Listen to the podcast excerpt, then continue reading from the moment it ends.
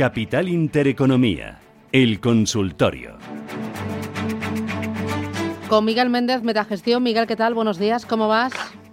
Muy buenos días, Susana, todo muy bien. ¿Tú qué tal? Yo muy bien, de miércoles, eh, así que bien. Eh, me cuesta levantarme por las mañanas, tengo un sueño esta semana, buf, no sé si es el viento, es la lluvia, pero mm, eh, tengo mucho sueño. O sea, luego ya una vez que entro en, en el ritmo y eso, vale pero eh, por la mañana cuando suena el despertador digo, mm, eh, esto va contra la naturaleza, levantarse tan de noche todos los días. pero bueno, así nos cunde, así nos cunde. Eh, bueno, Miguel Méndez es director general de Metagestión, con él vamos a hacer este consultorio de bolsa. Nos pueden preguntar, ya saben, por valores españoles, pero también por valores americanos, por valores que coticen en el Eurostock 50.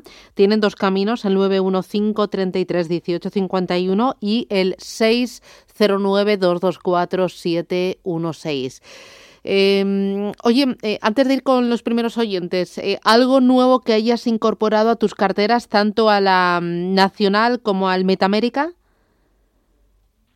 Bueno, hemos incorporado siempre, ya sabes que en Metagestión estamos siempre toqueteando mm. y sí, hay cosas nuevas. A ver, la, la estrategia en España para Metavalor, tenemos más diversificación que el año pasado, es decir, que creemos que al final hay que tener un poco de todo, no hay una apuesta tan clara eh, como el año pasado teníamos por utilities o renovables, sino que tenemos un poco de todo, tenemos un poco de banca que nos empieza a gustar.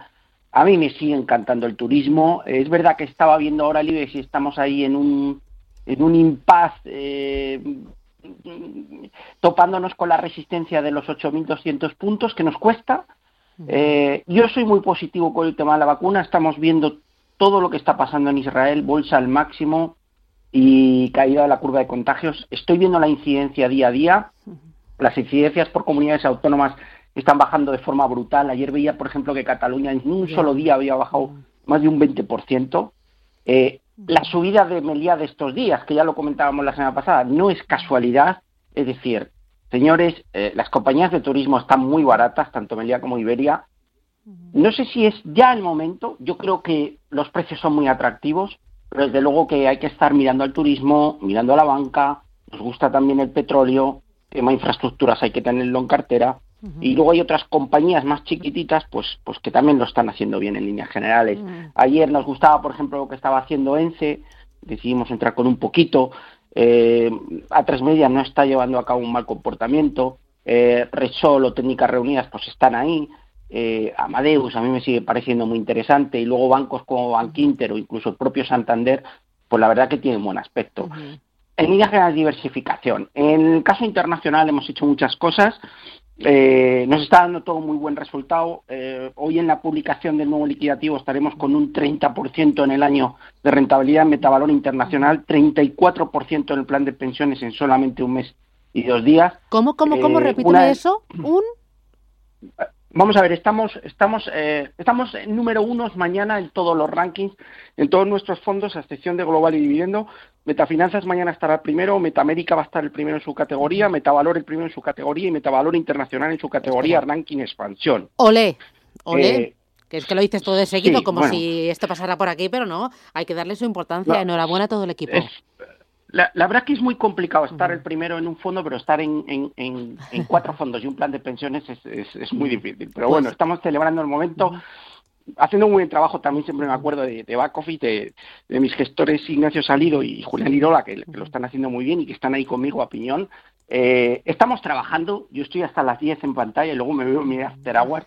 Y la verdad que nos está saliendo muy bien. Las claves, bueno, sabes que una de nuestras posiciones principales es Tilray. ¿Te acuerdas que hablábamos del cannabis la semana pasada? Ayer anunciaba eh, un acuerdo con una compañía farmacéutica para, para tener la exclusiva prácticamente de la distribución del cannabis terapéutico en, en Reino Unido, lo cual le catapultaba pues un 42% de subida, hoy viene subiendo otro 30%.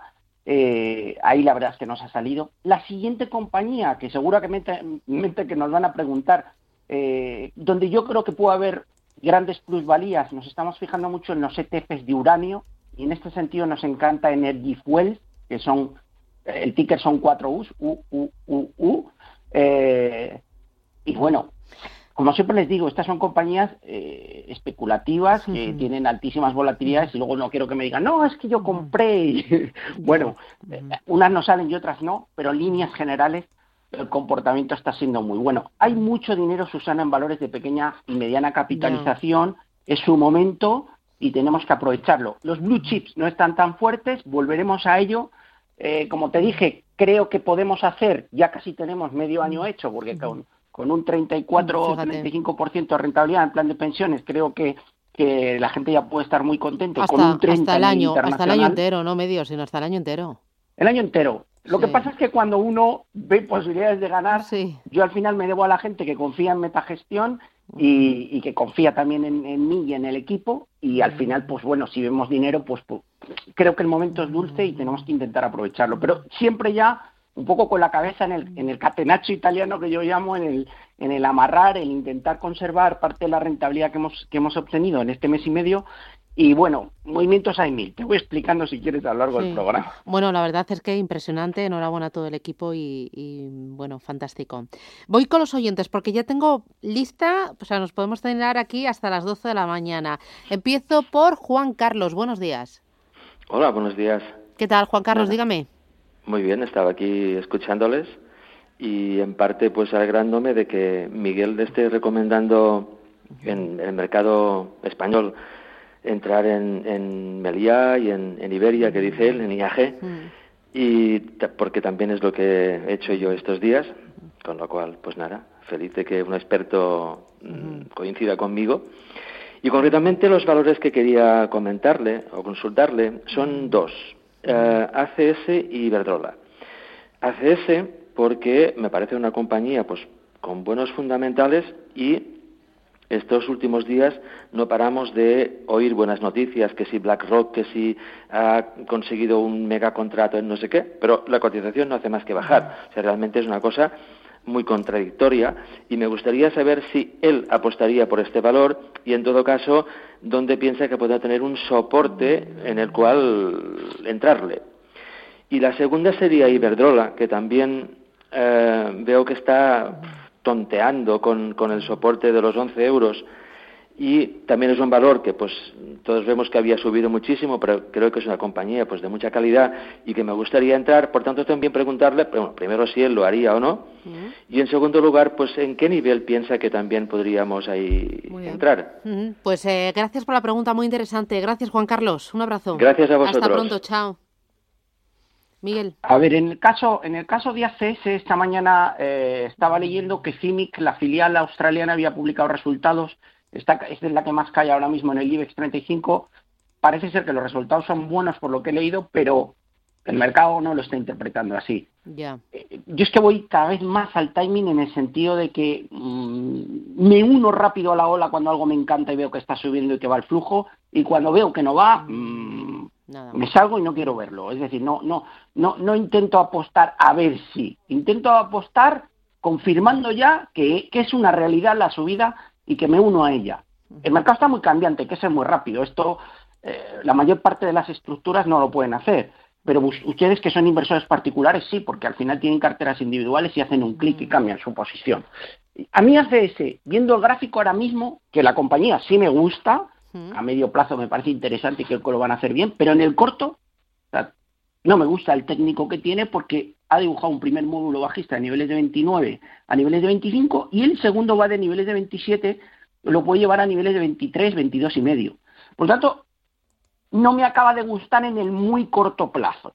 Igual hablamos dentro de 10 días y le digo que me encanta si veo que ha habido un giro, pero a mí ahora mismo, personalmente, creo que lo más probable es que vaya a buscar entornos de 22, 20. Mm, no me gusta especialmente y hoy está penalizada. En el caso de Iberdrola, es una compañía que me encanta para todo el año que creo que van a hacer una apuesta muy buena por el hidrógeno, el cual también me encanta, pero que en la coyuntura en la que, si pensamos, realmente sucede lo que pienso que va a pasar, que es que el IBEX tire y, la vacuna marche y las incidencias bajen y todo empiece a mejorar y la bolsa lo empieza a descontar antes del verano, no es el valor que más upside tiene, que más potencial tiene. Por lo tanto, ¿dónde va a ir el dinero? Pues va a ir a Repsol, va a ir a Técnicas Reunidas, va a ir a los bancos, va a ir a Airbus, va a ir a Iberia, va a ir a, valores más agresivos.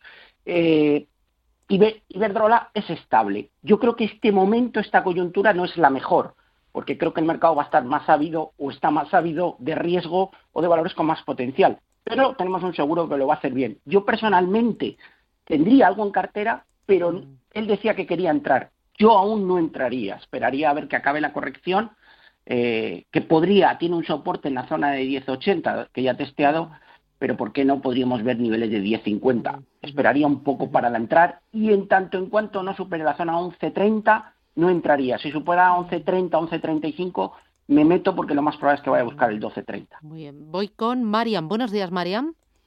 Hola, buenos días, muchas gracias. A usted, dígame eh, sus pues, valores. Eh, mire, como nombra tanto a Tilray esta, eh, si ahora sería el momento, podría todavía entrar, se podría entrar, o si no, alguna equivalente del, gremio. Y luego también me ha llamado la atención que ha nombrado a los bancos, pues eso, Bankinter, Santander, pero el BBVA no, y no sé, a lo mejor le parece peor. Y luego otra cosa, Farmamar, ¿Qué, le parece ah, a él? Vale. Porque ahora ya al estar lo de las vacunas más en boga, pues no sé, lo mismo se, se queda más estancada, no tengo ni idea. Muy bien, pues gracias, muy amable. Muchas gracias, adiós. Oye, eh, Farmamar eh, no la has tenido, eh, lo hemos mencionado algunas que otras veces, pero siempre me has dicho que no, que no es de los valores que habías incorporado a tu cartera.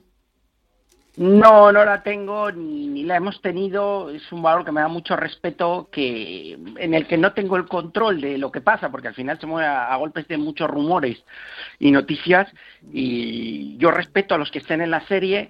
A ver, está ahora en la parte máxima, casi llegando a la resistencia a niveles de 130, 135. Podría ir a buscar ese nivel, incluso romperlo al alza. La verdad es que hay muchas esperanzas en el Aplidin. Va a depender mucho la evolución de la cotización de, del éxito o el, o el fracaso de, de la Plidin. Nos han vendido que da muy buenos resultados. Espero, espero que los dé, pero yo la verdad es que aún no me fío y yo prefiero estar fuera de la serie. No es un mal punto tampoco para recoger el dinero en niveles de entre 120 y 130 me da la sensación, pero bueno, ahí no me mojo. La primera es que no sé por cuál me ha preguntado. Ha hablado de los bancos y no le ha escuchado bien la primera. no sé si era ah, Tilray o sí, no. Tilray, que, que eh, ah, lo has mencionado y si había otras empresas similares que te gustaran. Primero, eh, porque dice que la mencionas mucho. ¿Qué es Tilray? Para ponernos un poco a las pilas. Bueno, Tilray se dedica, se dedica a la producción y distribución de cannabis. Ojo al cannabis, no solo de uso recreativo, marihuana, etcétera. Ya saben que Biden teóricamente lleva en el programa que va a despenalizar y legalizar el uso del cannabis, pero la parte buena y por lo que está subiendo, que en Europa ha logrado acuerdos de distribución en Alemania, en Inglaterra, en Portugal, en España y en Francia, es por la parte de terapéutica, es decir, por el uso terapéutico.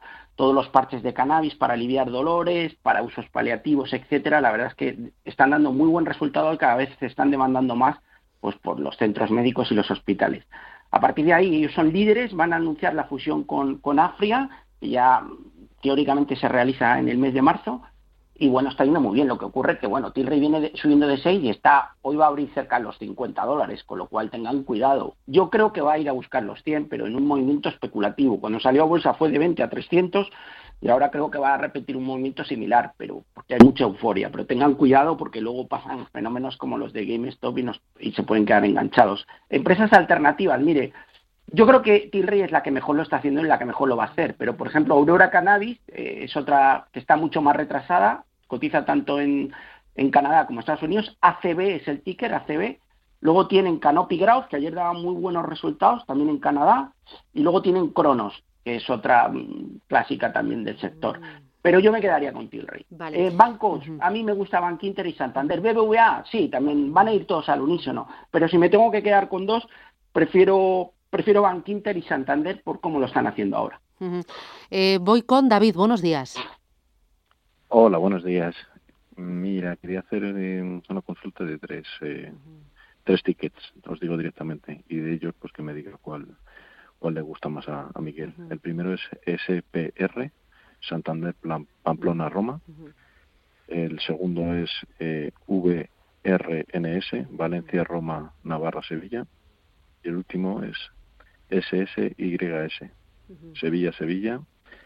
Eh, bueno, Y Sevilla. Muy bien, pues eh, o sea, ¿son que las tiene compradas en cartera o para comprar?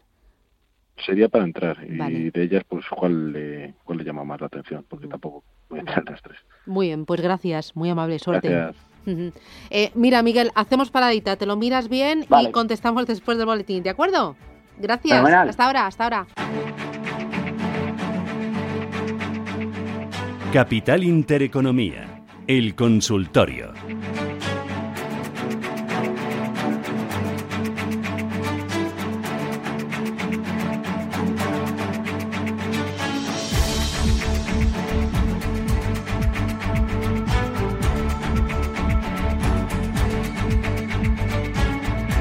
Consultorio con Miguel Méndez, Metagestión 91533 1851. Miguel, estás ahí, ¿verdad? Sí, guapi, sí, Susana. Mm, oye, ¿estábamos al día o tenías algo pendiente? No, teníamos pendiente una consulta que nos había preguntado por tres compañías. Mm. Una de ellas era Stratasis, eh, SSYS. Bueno, la estructura es espectacular. Eh, esto, este pertenece al sector de 3D, de impresiones en 3D que lo está haciendo de fábula, eh, pues 3D, Estratasis, prácticamente todo el sector volando. La estructura técnica es muy alcista, está en 53 dólares y está dentro no la buena para incorporarme, pues aunque la tendencia es súper alcista, pero es que en diciembre estaba a 15, a mí me da respeto ya la subida y lo más probable es que siga subiendo, pero, pero tendría respeto. Vigilar niveles de 49 como soporte y dejarla correr porque está alcista. Luego nos preguntaba por Varonis eh, Systems, VRNS, que esto es una compañía relacionada con el cloud, con la nube, todavía están pérdidas, eh, pero la estructura técnica también es muy alcista de continuación. Esta todavía me gusta más, aquí todavía veo recorrido. Es verdad que viene desde los mínimos del año pasado de 60 a 201 que está cotizando. Ayer subió un 10%, pero creo que podría ir a buscar niveles de, de 220. Los resultados han sido buenos me gusta el sector cloud, me gusta el Big Data, me gusta también el 3D que nos ha preguntado y podríamos estar en ella. Vigile niveles de 180 como referencia de soporte y por arriba lo más probable es que vaya a buscar el 220, lo cual es un upside del 10%. Y ya para acabar, Spirit eh, Aerosystem Holdings, esto es aeroespacial y defensa.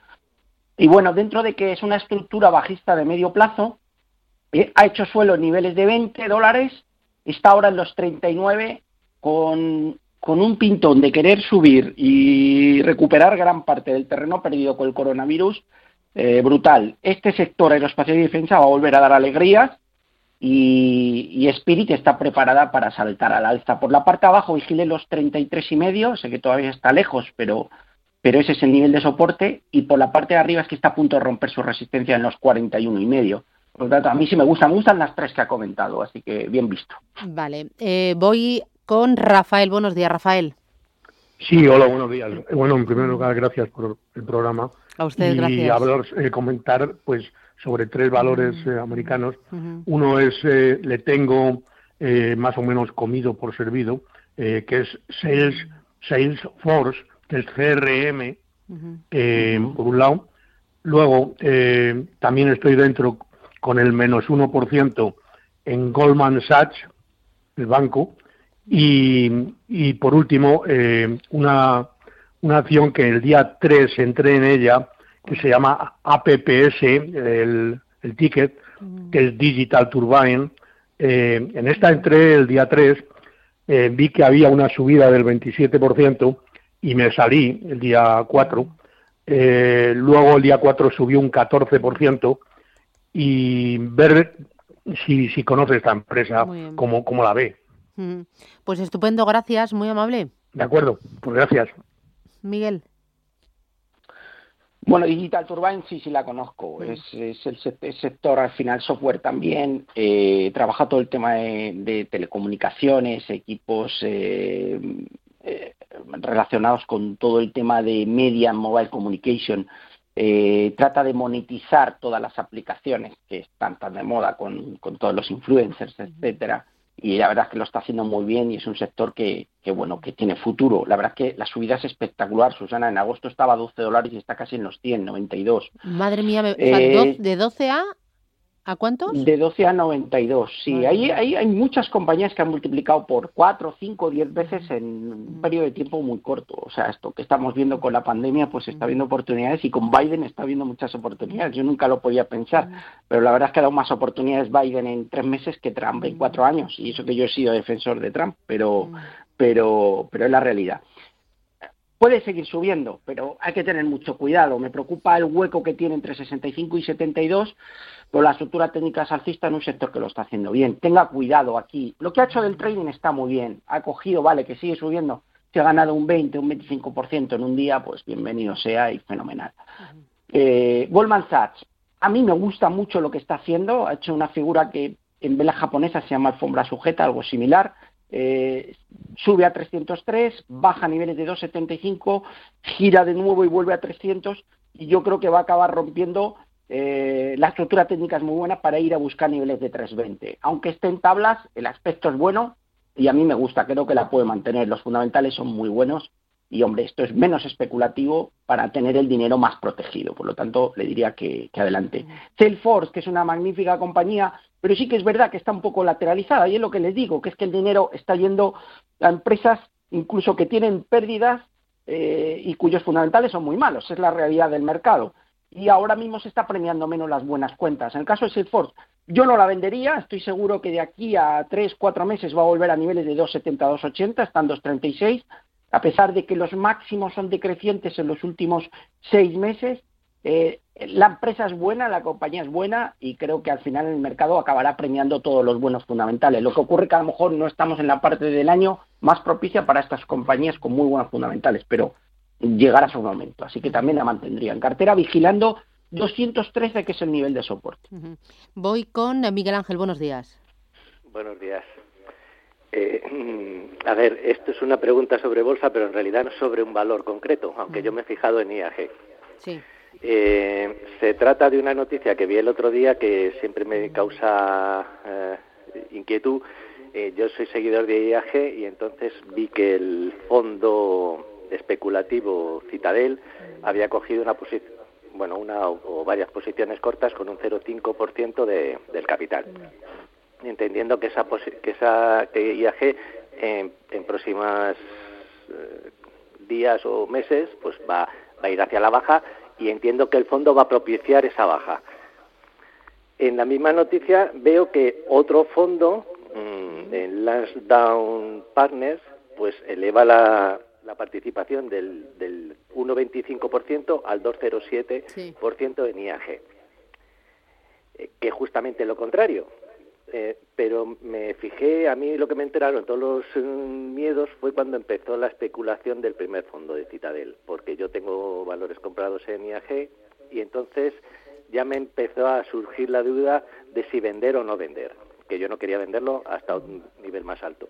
Entonces, si el experto, por favor, me puede explicar un poco cómo se manejan estos fondos vale. especulativos para, para manejar el mercado, porque entiendo que lo que quieren es manejar el mercado pero no van a, a, vender inmediatamente, o sea, no van a hacer ventas inmediatas en, en uno, dos o tres días porque bajarían la cotización eh, excesivamente y no tendrían el rendimiento que ellos esperan, sino que entiendo que lo van a hacer paulatinamente y no sé en qué niveles, si, si progresivamente lo van bajando, dejan que suba el valor para seguir vendiendo. En fin, me gustaría que, ¿cuál es la estrategia que esos fondos siguen para hacer esa especulación. Vale. Uh -huh. no sé Miguel si Ángel. Eh, gracias, lo hemos entendido. Muchísimas gracias. Les voy a pedir a todos que sean más breves para que así dé tiempo a que pasen más oyentes por este espacio. Eh, Miguel, o sea, sobre las posiciones que toman un fondo, un gran fondo de inversión en un título, o sea, ¿tú eso lo tienes en cuenta a la hora de decidir si ellos eh, pueden mover? O sea, ¿qué te parece bueno, la reflexión del no, oyente? No, me parece interesantísima. Eh, podríamos dedicar medio programa a, a, contestarle. A ver, rápido. Uno, Citadel es, es, es el, el, fondo que invirtió, estaba con cortos en GameStop. Punto uno, ¿vale? Se ha salido con la suya al final porque, aunque lo ha pasado mal, GameStop ha vuelto a caer. Al final los grandes ganan. Uh -huh. Dos, eh, bueno, en este caso no es lo de GameStop, que había un ciento y pico por ciento de acciones prestadas para luego recomprarlas y devolverlas con el beneficio. Aquí está hablando el oyente de un 0,5%. Por lo tanto, es una posición que no sabemos si la van a utilizar para aprovecharse de que Iberia baje de 1,80 a 1,60, por poner un ejemplo, o, o, tiene más vocación un poco más de medio plazo. Me cuesta pensarlo porque está muy barata.